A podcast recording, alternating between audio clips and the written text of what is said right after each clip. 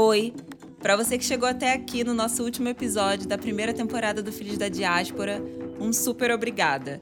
A gente está muito feliz de estar tá finalizando essa viagem com você, depois de ter ouvido a Cupópia no Cafundó e a língua da comunidade afro na Bolívia, de ter conhecido um pouquinho das histórias da Lade na Martinica e visto como ela se parece muito com a capoeira aqui, de ter ouvido as histórias de fé da Irmandade da Boa Morte, ouvido Arre, Arre, Belito Arre lá na Venezuela. E de por último ter conhecido também as histórias de beleza e resistência americana da Daya aqui no Brasil e da Emília na Colômbia. Foram muitos os encontros incríveis que a gente teve que fizeram os olhos da gente ficarem brilhando e despertaram também aquela sensação de que a gente é parte de uma diáspora latino-americana muito conectada, mesmo sem saber. A viagem foi maravilhosa, né? Eu, eu espero que vocês tenham curtido junto com a gente os nossos episódios narrativos. E nesse último episódio a gente vai fazer uma coisa um pouco diferente. A nossa ideia era fechar essa temporada refletindo um pouco sobre o que de fato é a diáspora e qual a importância de a gente reivindicar a diáspora africana. Então, para isso, a gente resolveu conversar com uma mulher que escreveu muito sobre esse tema e fez um documentário e um livro chamado Conhecimento Desde Dentro, que não por acaso é a nossa maior referência para desenvolver esse podcast. E essa mulher é a Sheila Walker, que é uma antropóloga estadunidense, professora PhD, conhecida pelos seus estudos africanos e afro-americanos e por ser diretora executiva da Afrodiáspora Inc., que é uma ONG que documenta e cria material didático sobre a diáspora africana do mundo. E por aí você já imagina, né, como é que essa troca vai ser super enriquecedora. enfim, para não perder o costume, a Sheila é uma mulher negra de 77 anos que eu particularmente acho ela muito chique. Ela tem a pele clara e um blequinho cacheado e grisalho curtinho e fala português super bem, com uma voz que é tipo um carinho nos ouvidos. Enfim, e, é isso, gente. Então, coloca aí o fone quando você dirige, você lava uma louça e curte essa conversa super gostosa que a Gabi teve com a Sheila. E eu espero que vocês gostem.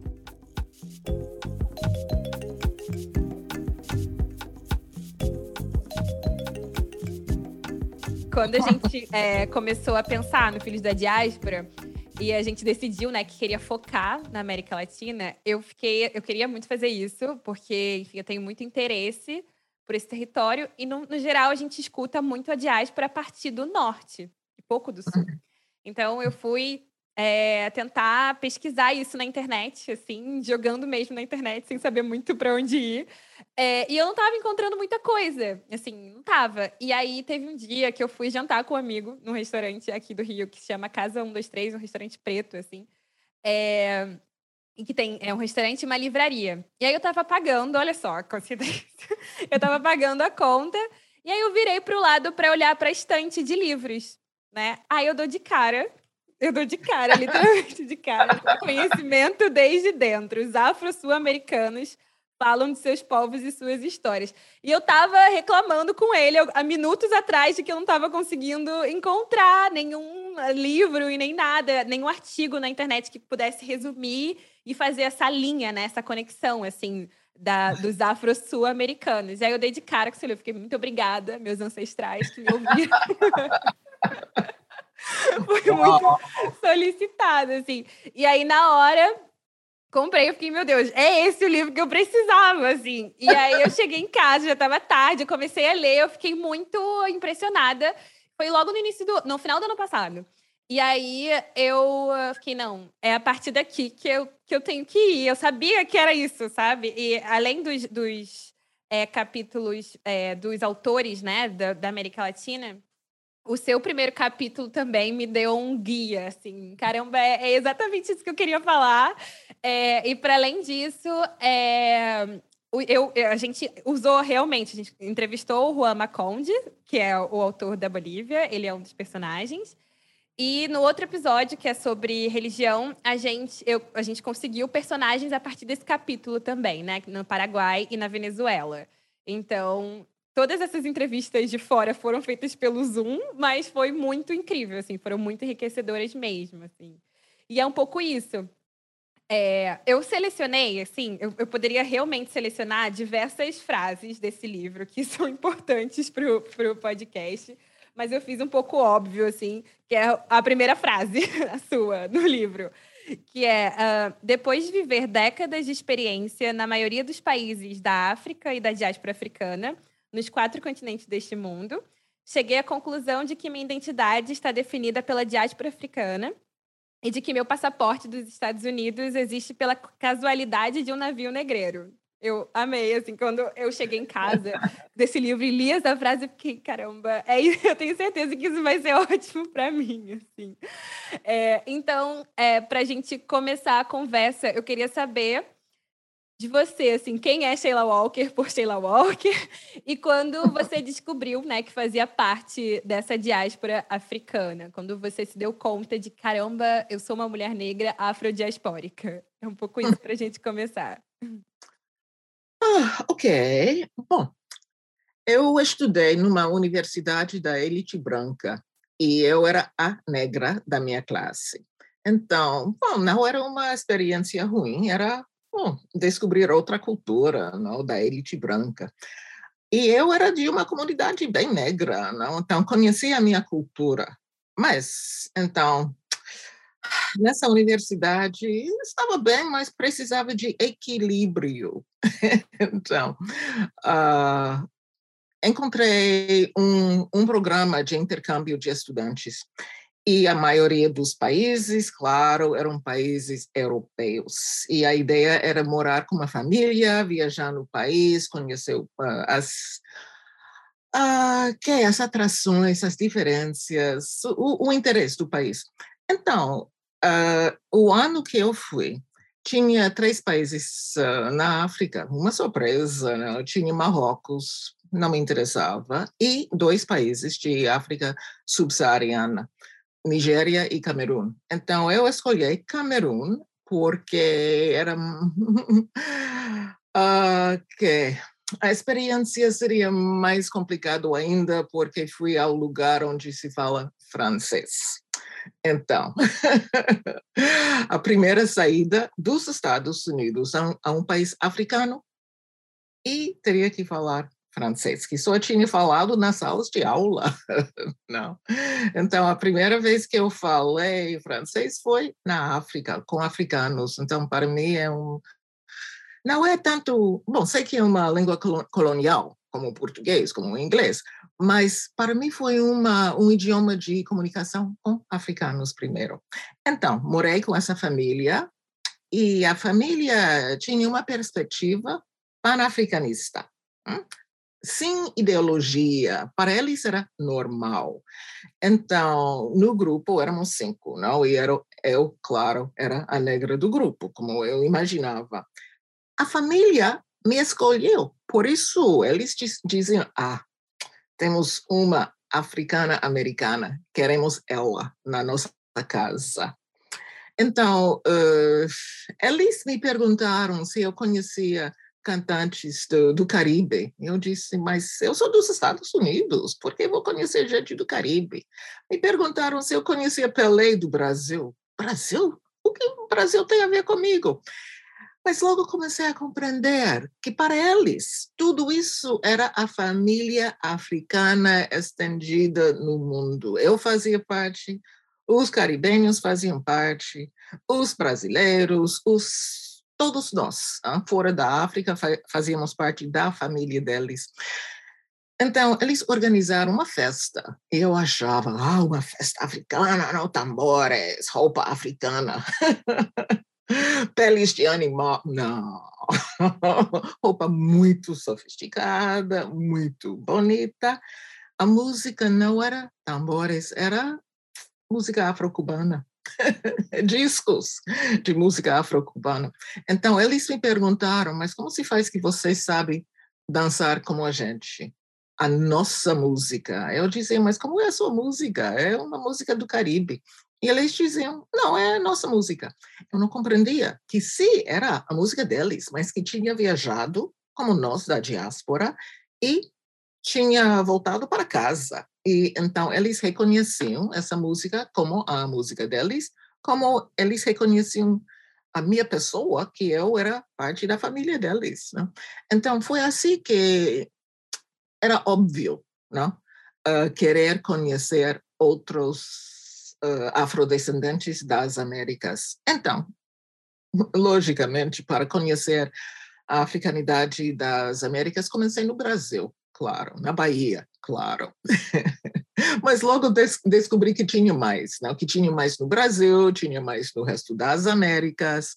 Fui a um congresso, o uh, primeiro congresso da cultura negra das Américas, em Colômbia, e organizado por Manuel Zapata Oliveira, afro-colombiano, e Abdias do Nascimento do Brasil. E uh, esse congresso foi maravilhoso, não? foi a minha introdução à diáspora, realmente, porque tinha gente de países das Américas, onde eu pensava que só tinha indígenas. Equador. Encontrei um senhor do, do Equador e disse a ele: Eu não sabia que tinha negros no Equador. E ele disse: Dança comigo. assim, vai. assim, vai saber que tem negros no Equador. Uma resposta bem da gente, não? Então, foi assim que comecei a. Eu era curiosa, não queria conhecer mais. Então, eu estudei antropologia para ter essa possibilidade de descobrir o nosso mundo afrodiaspórico. Um, houve outro evento importantíssimo. Em uh, o 3 de dezembro de 2000, uh, foi o, um, a reunião preparativa para o, a conferência da ONU contra o racismo, discriminação, essas coisas. Um, então, essa pré-conferência foi importantíssima porque foi a primeira vez que os descendentes dos africanos que os barcos negreiros deixaram em portos diversos, de Buenos Aires até Boston, os descendentes se juntaram pela primeira vez na história então, gente que falava todos os idiomas coloniais, estávamos todos juntos. Hum? E cada grupo era uh, se reunia com outros da sua mesma nacionalidade. E cada nacionalidade falava dos seus problemas, do seu excepcionalismo. Hum? Então, os garífunas de Honduras falaram do, do, do, problema da perda das terras, os colombianos falaram do problema da perda das terras. Mesmo problema, não? mas cada grupo pensava que o problema deles era um problema único, excepcional. Então, alguns de nós que tínhamos viajado, o nosso papel era dizer: não, mas é, é, o mesmo, é a mesma coisa, não é o mesmo problema. Então, finalmente, uh, uma frase importantíssima. Uh, Romero Rodrigues, de uh, Uruguai, que era, na, na, época, líder de organizações Mundo Afro, que foi importante para a organiza organização de outros grupos em países com menos consciência e menos possibilidade, no Paraguai, uh, Argentina. Des de depois de uma reunião, Romero disse entramos como negros, saímos como afrodescendentes. Então, o que tinha passado era a, que a passagem da consciência das nossas nacionalidades a uma nacionalidade maior, que era afrodescendentes. E foi importante, foi importante. Essa palavra entrou nos documentos de, de um, Santiago, uh, dos documentos para Durban. E, então, adquirimos uma identidade maior que ultrapassava as fronteiras da, das nossas nações, que são uh, a continuidade das, das colônias europeias das Américas. Então, foi maravilhoso. E assim. Que história incrível, assim, é muito bonita e divertida também, né? Muito bom, muito bom, muito bom saber, assim, eu amei essa pergunta dele da dança, assim, dança comigo, não preciso falar nada, é demais. é isso. É, eu separei aqui mais um trecho do, desse primeiro capítulo para a gente começar a conversar que é, é, Eu vou ler aqui o trecho que é melhor. Eu ia explicar, mas eu falei, melhor ler, né? Conhecemos o mapa colonial das Américas, que nos divide em países que falam o idioma dos colonizadores europeus do hemisfério. Também há mapas virtuais étnico-culturais africanos do mesmo território, mapas que unem segundo outros critérios históricos culturais. Esses mapas, que não respeitam as barreiras criadas por fronteiras coloniais, nos juntam, não só pela escravidão e suas sequelas, que são inegáveis, mas também e de maneira mais feliz, por nomes, comidas, por festas, instrumentos, músicas e danças, por sabedorias e até por santos afrocatólicos, assim. E aí eu amo esse trecho porque esse poderia ser o melhor resumo desse podcast. assim. é, porque é, é, exatamente isso, assim, que é, como eu estava falando com você, eu estava buscando é, fortalecer e contar histórias felizes, né, da diáspora. Uhum. É, o primeiro episódio, só para é, te dar um pouquinho de resumo do que, que vai sair. O primeiro episódio é sobre língua, idioma, que a gente foi nesse quilombo, que ainda tem uma língua, é, né, que, que resta das línguas quimbundo é, aqui no Brasil. E a gente conheceu os Afro-Yunga, né, com o Juan da Bolívia. A gente eh, conversou também com a Helena Teodoro, que inclusive passou o seu contato, falando sobre os, é, as palavras ainda, né, é, que restam africanas na língua portuguesa. Enfim, o segundo episódio é sobre a Ládia, que é uma luta negra da Martinica. Não sei se você não conhece e Sim, capoeira, claro. né? É, a gente falou um pouco do breaking também, mas ele é rapidinho. A gente deu mais atenção para a e para capoeira nesse segundo episódio. E o terceiro é sobre né, afrocatolicismo no Brasil, Venezuela e Paraguai. E o quarto é sobre estética e beleza, que a gente traz essa experiência da Colômbia. É, Brasil e Colômbia, né? Que estão super pertinho, assim, é, e, e, com histórias muito semelhantes também, né? É, mas a questão é que, mesmo a gente tentando é, destacar nesse podcast, e essa frase ela resume muito isso, essas formas dinâmicas, criativas de viver né, e construir as nossas identidades, é impossível, a gente entendeu fazendo isso, é impossível contar essas histórias sem passar por histórias de dor, né? Porque, né, infelizmente, muitas das nossas histórias e, e cultura em geral, elas foram atravessadas pela escravidão né, e são muitas vezes marcadas pela colonização, porque, enfim, né, faz, faz parte do que o que tem nosso hoje foi atravessado por isso, né? Então, não tem como falar de quem nós somos hoje sem contar essa, essa parte da história. E o que eu entendo, e eu acho que eu entendi a partir de tudo que eu vi e escutei nesse período, conversando com essas pessoas, foi que reivindicar é, diáspora africana é, nas Américas, né, na Europa, é também reivindicar essa descolonização de alguma forma. Assim. Acho que foi uma das conclusões que eu tirei a partir desse ano de pesquisa e estudo.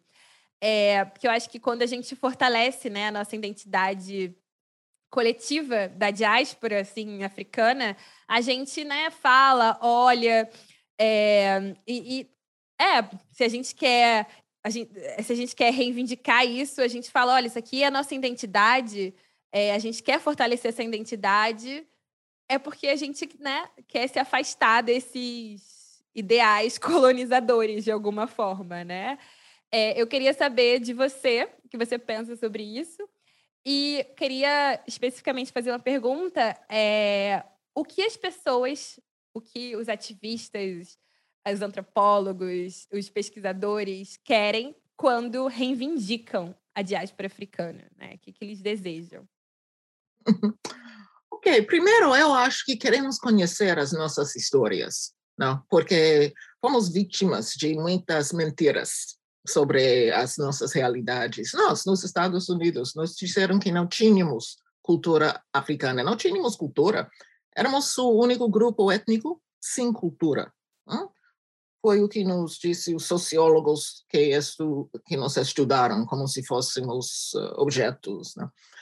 Um, então, único grupo sem cultura. Interessante, não sabia ainda que a definição dos seres humanos era com, uh, ter cultura, a diferença entre nós e os nossos uh, ancestrais símios. Uh, então, eu não, não compreendia a magnitude do insulto. Né? Mas então, nós disseram que não, nós não, não tínhamos cultura. Ou, se tínhamos cultura, era patológica. Por exemplo, a, a nossa religiosidade, que é protestante em geral, pela, pela colonização inglesa, né? é batista ou metodista mas é muito diferente do que veio da Europa. Não a música, o ritmo, tudo é diferente. A transe espiritual. Eu vi a transe de uma igreja quando tinha oito anos e eu não compreendi o que era. Um, hum? eu perguntei o que é isso, não? Esse comportamento. a pessoa que mexe, hum? grita. Uh, então me disseram é o espírito, ok? muito interessante. Quem é o espírito, de onde vem, como se chama, por que se comporta assim? Dentro do, do, do, cristianismo não tem respostas. A primeira vez que eu fui a uma cerimônia para os orixás em Salvador, compreendi tudo. Não? Eu vi o, o, essas mesmas senhoras, a roupa era diferente. Ah? Aqui, no Brasil tinha tambores, nós não temos tambores, mas não tem que ter tambores para ter ritmo não? o piano, o órgão, o corpo, não? os pés, as mãos, ritmo. Um, então, o que eu compreendi era que se eu queria compreender a minha cultura, tinha que compreender outras da diáspora. E eu podia compreender uh, o comportamento nosso através de compreender o comportamento de outros. Um, e outros uh, me providenciaram pistas para procurar. Por exemplo, na Colômbia, na, no Pacífico colombiano, onde tem uma densidade de africanidade maravilhosa, tem um, uma, uma região na, ao redor da cidade de Cali, que é a segunda cidade negra no, no, na América do Sul, depois de Salvador, creio, é o que eles dizem. Um, então, eles têm nomes africanos, sem saber. Eu estava numa pequena cidade fora de um, Cali, Santander de Quilichao, e me quedei com com uma família que se chama Mina. Bom, eu sei que mina pode ser uma mina de ouro, de prata, de que seja, mas tinha estado em Togo, na África Ocidental, onde tinha uma etnia que se chama Mina. Hum, ok. Então, eu estava com a senhorita Mina e encontrei o amigo dela, senhor Biafara. Ok. e logo entrou a senhora Lukumi de Carabali. Bom, tinha que fazer algo, não? Então perguntei os, seu, os seus nomes. O que tem os nossos nomes? Mas de onde vem? Ah, puro castelhano. Puro castelhano? Eu disse, bom, para mim tem uma geografia africana dos seus nomes. Então, contei essa geografia africana dos nomes. Eles disseram, ah, mesmo? Oh, que interessante. Bom, mas graças a eles, eu comecei a procurar na minha família como se chamavam os meus ancestrais. E tinha uma época uma época quando ninguém queria ter uh, ancestrais africanos, não? Indígenas, todo mundo era, era indígena, pegou a laço, como você, vocês dizem no Brasil. Eu conheci a minha bisavó indígena, não? O, o cabelo largo, isso. Mas o que aprendi era que essa indígena se chamava Amélia Congo. como essa gente da costa pacífica de Colômbia, como gente que encontrei em Equador, que se chama Congo. Então, o que, que eu tenho, tenho que dizer? Oi, olá, primo? Não.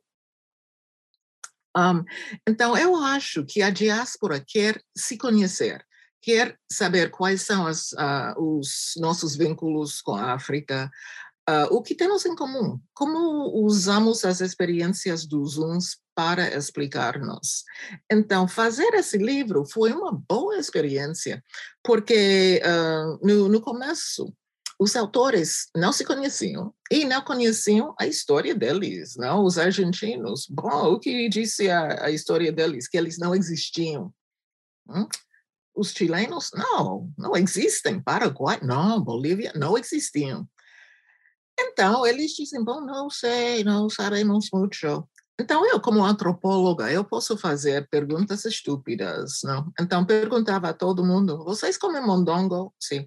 Vocês comem mondongo? Sim. Vocês comem mondongo? Sim. Todo mundo comia mondongo. Imagino que eles dizem, mas por que a gringa nos faz essa pergunta tão estúpida? Então, perguntei, de onde vem o mondongo? Ah, puro castelhano. É mesmo? Hum. Vocês sabiam que todos comiam essa mesma coisa? Não. Aham. Então, é algo que vocês têm em comum. Hum. Bom, então, eu não, não estou negando que em Espanha se come uh, tripas né, de, de res, mas tem nome, se chama caiosa la madrileña. Então, eu acho que mondongo, essa palavra me suena mais como o reino de Ndongo, em Angola. Então, eu acho que se vocês pensam no que vocês fazem no dia a dia, vão encontrar elementos da, dos origens africanos, dos seus ancestrais. Não? Então, precisamos conhecer uh, conhecer-nos para bom para conhecer-nos não? e ninguém vai uh, ninguém pode nos contar essa história. É a nossa história. Um poeta afro-cubano Nicolás Guillen uh, disse sem conhecer-nos nos reconheceremos. Hum?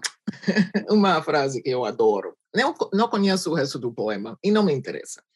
Mas eu acho que se a gente conhece as nossas realidades, po podemos reconhecer o nosso comportamento no outro. Mas estava falando com a minha amiga afro-argentina, que está no livro, Lucia Molina, um, porque no livro em espanhol tem um erro. Falta, o, falta um S. Hum? Então, eles escreveram, sem conhecer-nos, não reconheceremos. E ela disse, é a verdade. Eu disse, não, não, não é um erro. Não, é a verdade. Então, perguntei, mas como é a verdade? Mas ela não conhecia a cultura dela, porque ela não tinha uma comunidade na Argentina. Então, sem conhecer a, a cultura da gente, a gente não pode reconhecer a mesma coisa no outro. Então, ela, graças a, a fazer parte do, do, do, grupo Barlovento, que escreveu o livro, ela conheceu outros afrodescendentes e come, uh, ela começou a compreender a cultura dela através dos outros, como eu compreendi o nome da minha bisavó através dos afrocolombianos. Que incrível, muito incrível escutar isso de você, assim. É, uma coisa que eu queria falar que eu também tenho essa, esse privilégio de fazer per perguntas bobas. Eu amo, como jornalista, né, ter esse papel.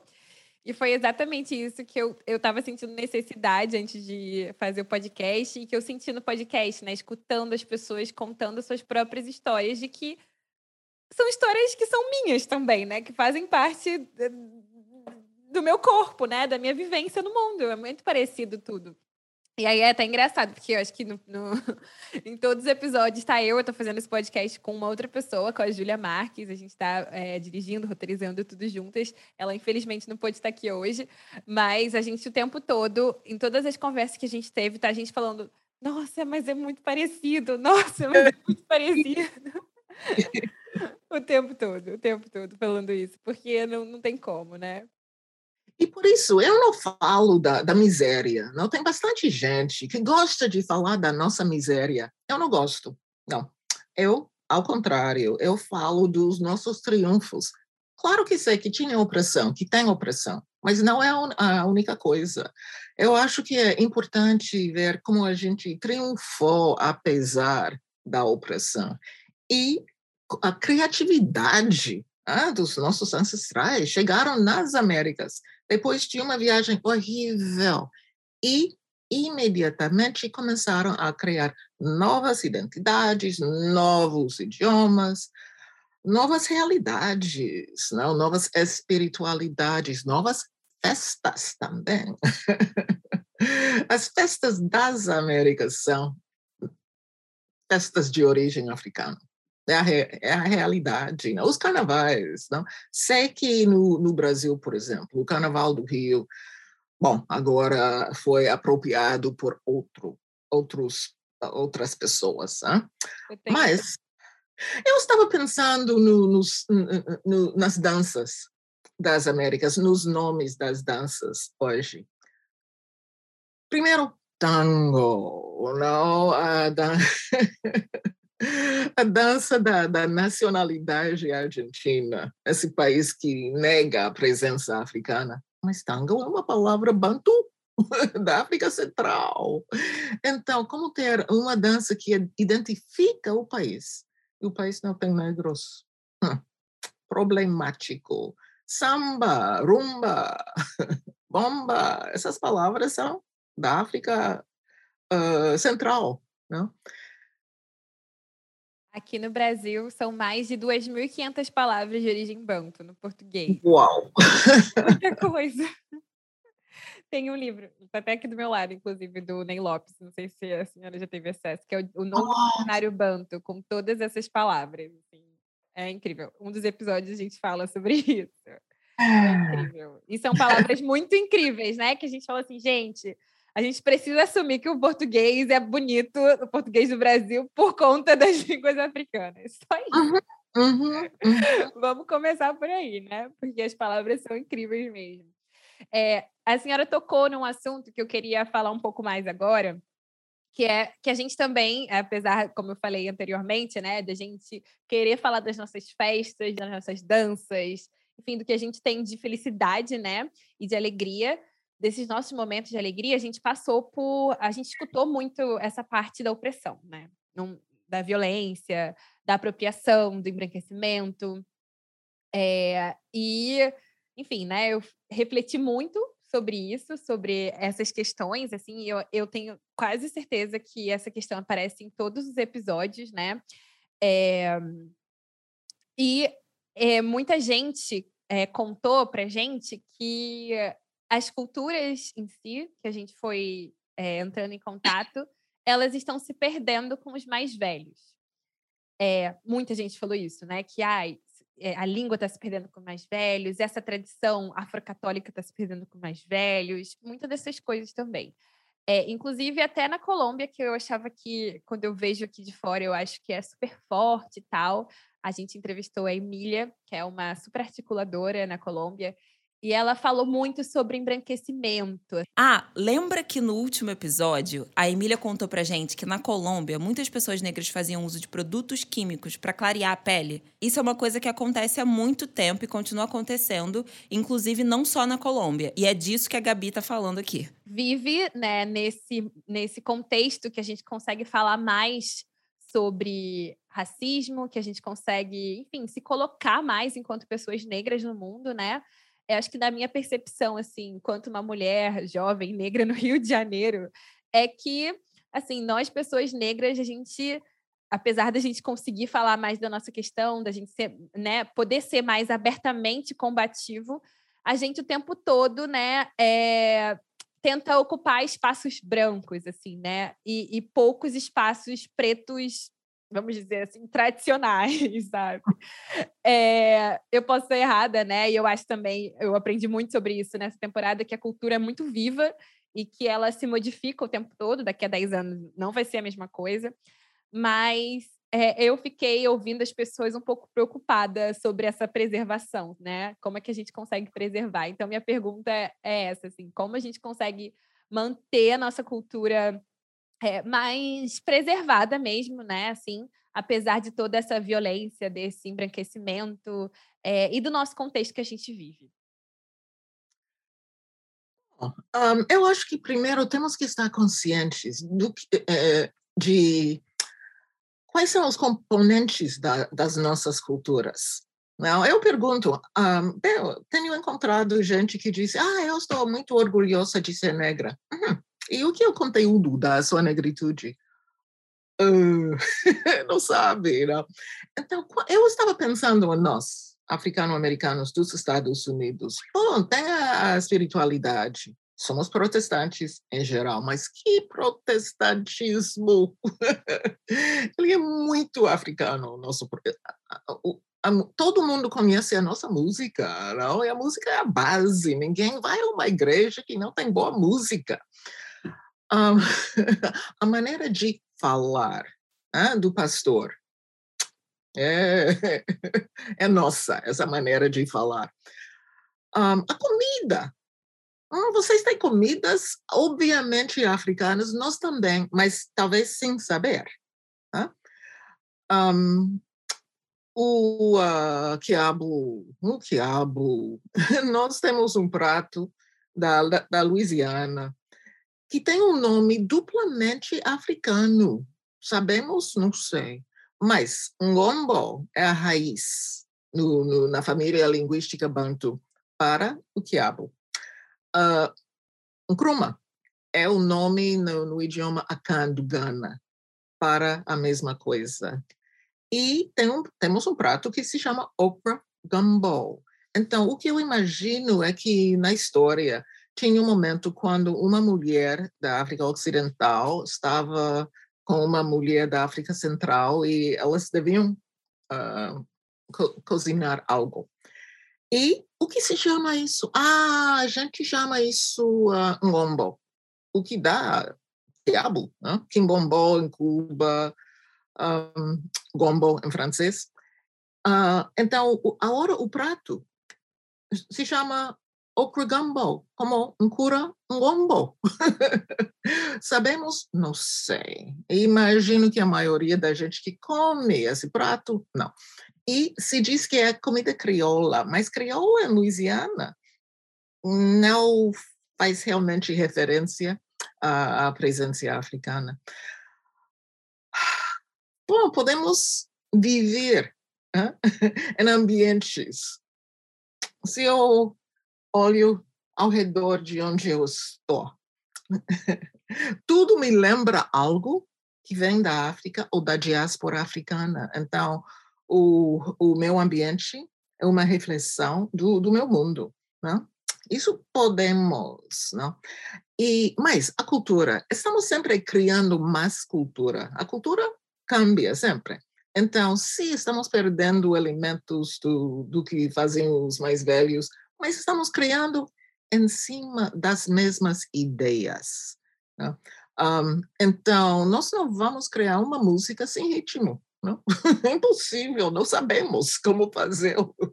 Não faz sentido. Uh, então, como quando os primeiros africanos chegaram involuntariamente nas Américas, eles tinham que criar novas culturas. Tinham que fazê-lo porque precisavam de uma cultura. Então, nós estamos continuando a fazer as mesmas coisas. E o que estamos fazendo agora com essa identidade de afrodescendentes? E agora que nós estamos vendo mais como família, estamos adotando práticas dos outros afrodescendentes. Então, estamos criando mais sinergias entre nós. E se olhamos, por exemplo, a Congada. Eu, eu fui a, a um, em Minas Gerais, fui a um reino de Moçambique que tinha uma rainha Conga. Fui na capela, tinha uh, uh, São Benedito, que é de Itália, uh, padroeiro de Palermo. Ele é padroeiro de Palermo, em Sicília. Então, ele é europeu, afro-europeu. Ao lado Santa Efigenia, que é de Etiópia. Mas, então, esse fenômeno era uma reflexão de, uh, de um panafricanismo cotidiano. O capitão cantou. Eu disse, que idioma está cantando? Ah, não sei, algo como Benguela. Bom, Benguela não é um idioma, é um lugar em Angola de onde muitos africanos saíram, saíram involuntariamente para o Brasil. Né? Então, essas pessoas, sem pensar em, na, na, africanidade deles, sem pensar na, no panafricanismo, eles tinham criado uma sinergia africana-africana que estavam perpetuando. E se eles mudam o que estão fazendo, estará com a, a, a mesma perspectiva. Então, será diferente, mas a continuidade da mesma coisa.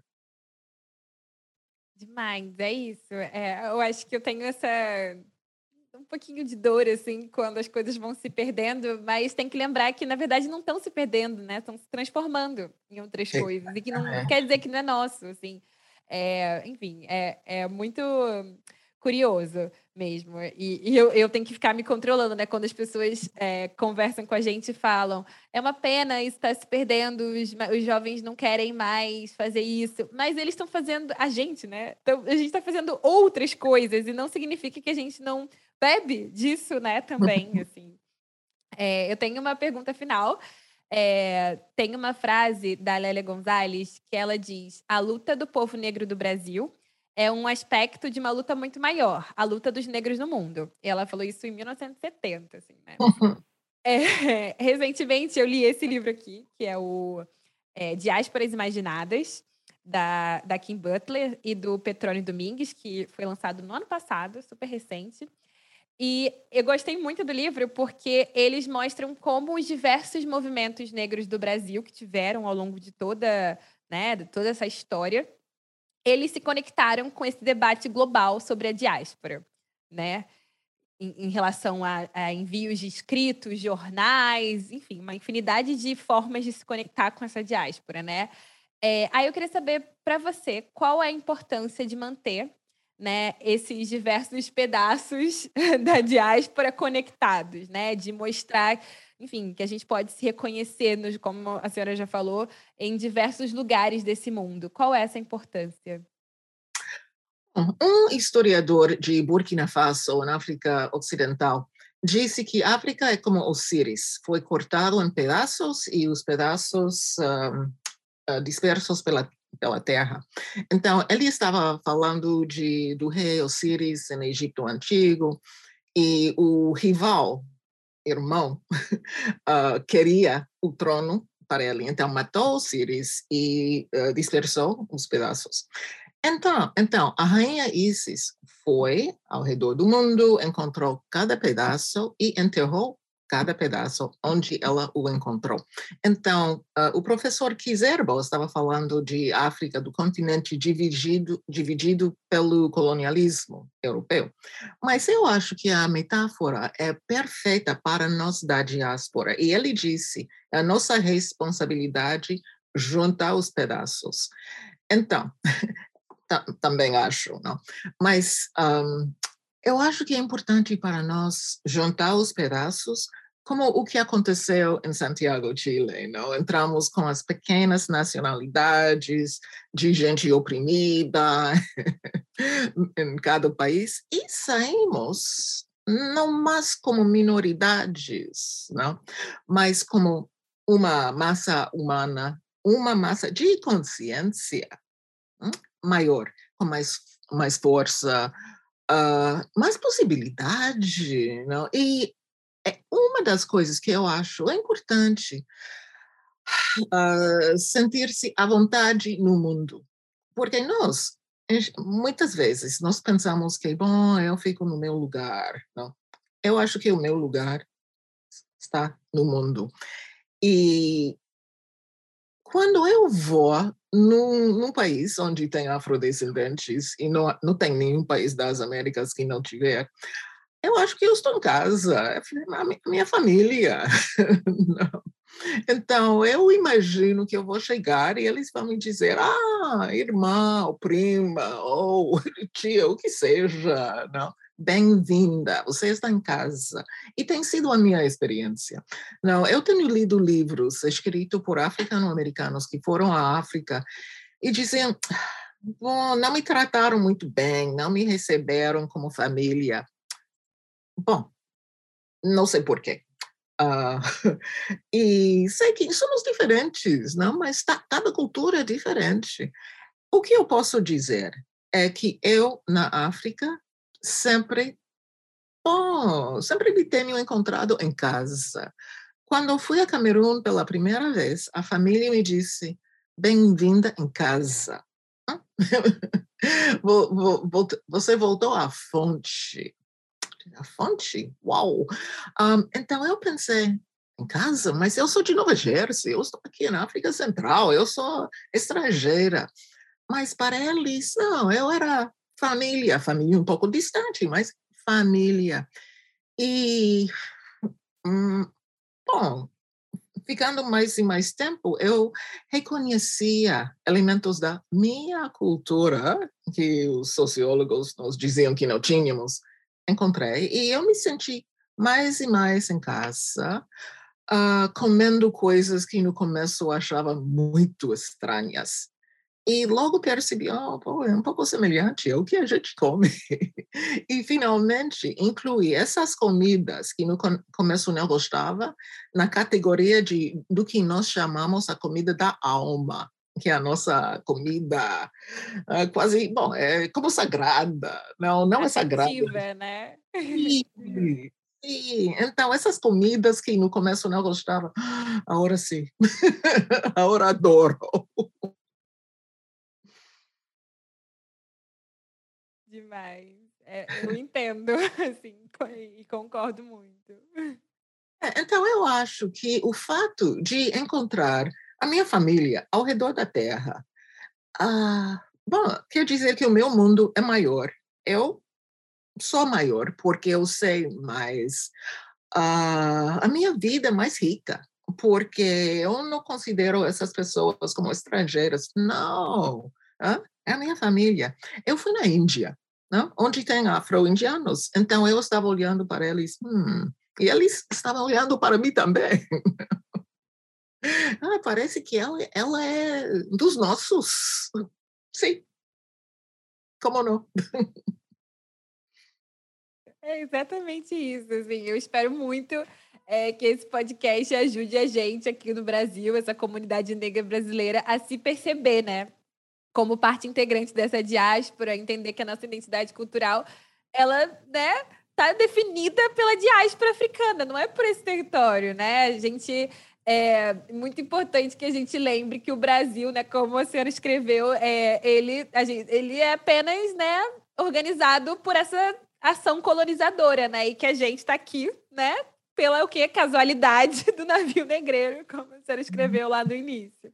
É um pouco isso.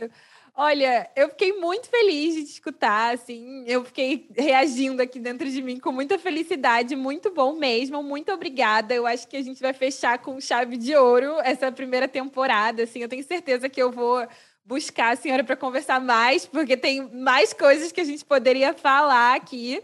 Eu não ah, sei se, se a senhora gostaria de falar mais alguma coisa que eu não tenha perguntado, mas por mim já estou super feliz assim com essa nossa conversa. Eu também estou muito feliz, muito satisfeita e te agradeço. E com essa conversa, a gente finaliza a primeira temporada do Filhos da Diáspora. E a gente espera que você tenha curtido conhecer todas essas histórias, tanto quanto a gente. Muito obrigada a você que acompanhou a gente até aqui. A gente fica muito feliz com cada comentário que vocês mandam pra gente. Então continuem, tá? Que a gente ama saber o que vocês mais gostaram. E não esquece de mandar o podcast para suas amigas, amigos e grupos de WhatsApp. Isso ajuda demais a gente por aqui. A gente queria muito agradecer a todas as pessoas que a gente conversou para a realização dessa temporada, porque sem elas nenhuma dessas histórias poderia ser contada, né? A gente agradece também a todos os escritores, pesquisadores e pesquisadores negros que, além de importantes para esse podcast, são fundamentais para o registro e documentação da nossa história no Brasil e no mundo. Agradecemos muito também aos nossos amigos, as nossas amigas, parceiros, que são muitos, mas quem sabe, sabe. E a nossa equipe, o Gabriel Marinho, produtor musical e editor na hora do aperto, a Bruna Souza, que foi responsável por essa identidade e pelas capas lindas de cada episódio, e ao Prince House Fund por financiar e apoiar essa temporada. Obrigada, gente. Até uma próxima temporada.